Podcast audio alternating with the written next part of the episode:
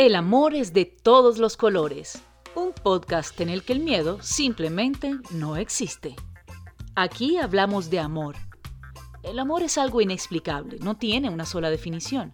Según el punto de vista desde el que se mire, el amor puede significar un sentimiento, una virtud, una emoción.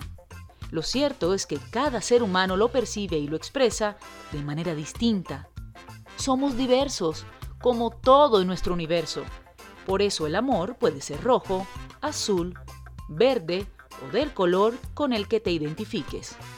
Acompáñame a descubrir la historia de vida de cientos de personas que decidieron amar libremente a pesar de los prejuicios, las burlas, el rechazo, el miedo.